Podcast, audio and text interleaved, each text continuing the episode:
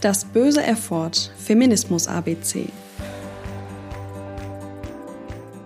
Bisexuelle Menschen fühlen sich zu mehreren Geschlechtern emotional und/oder sexuell hingezogen. Die steht im Gegensatz zur Monosexualität. Während das Verständnis früher war, dass bisexuelle Menschen sich im binären Geschlechtersystem zu Männern und Frauen hingezogen fühlen, wird heute betont, dass diese Menschen sich zu mehreren, vielen oder allen Geschlechtern hingezogen fühlen können. Also beispielsweise auch zu transsexuellen Menschen oder denjenigen, die sich nicht einem Geschlecht zugehörig fühlen.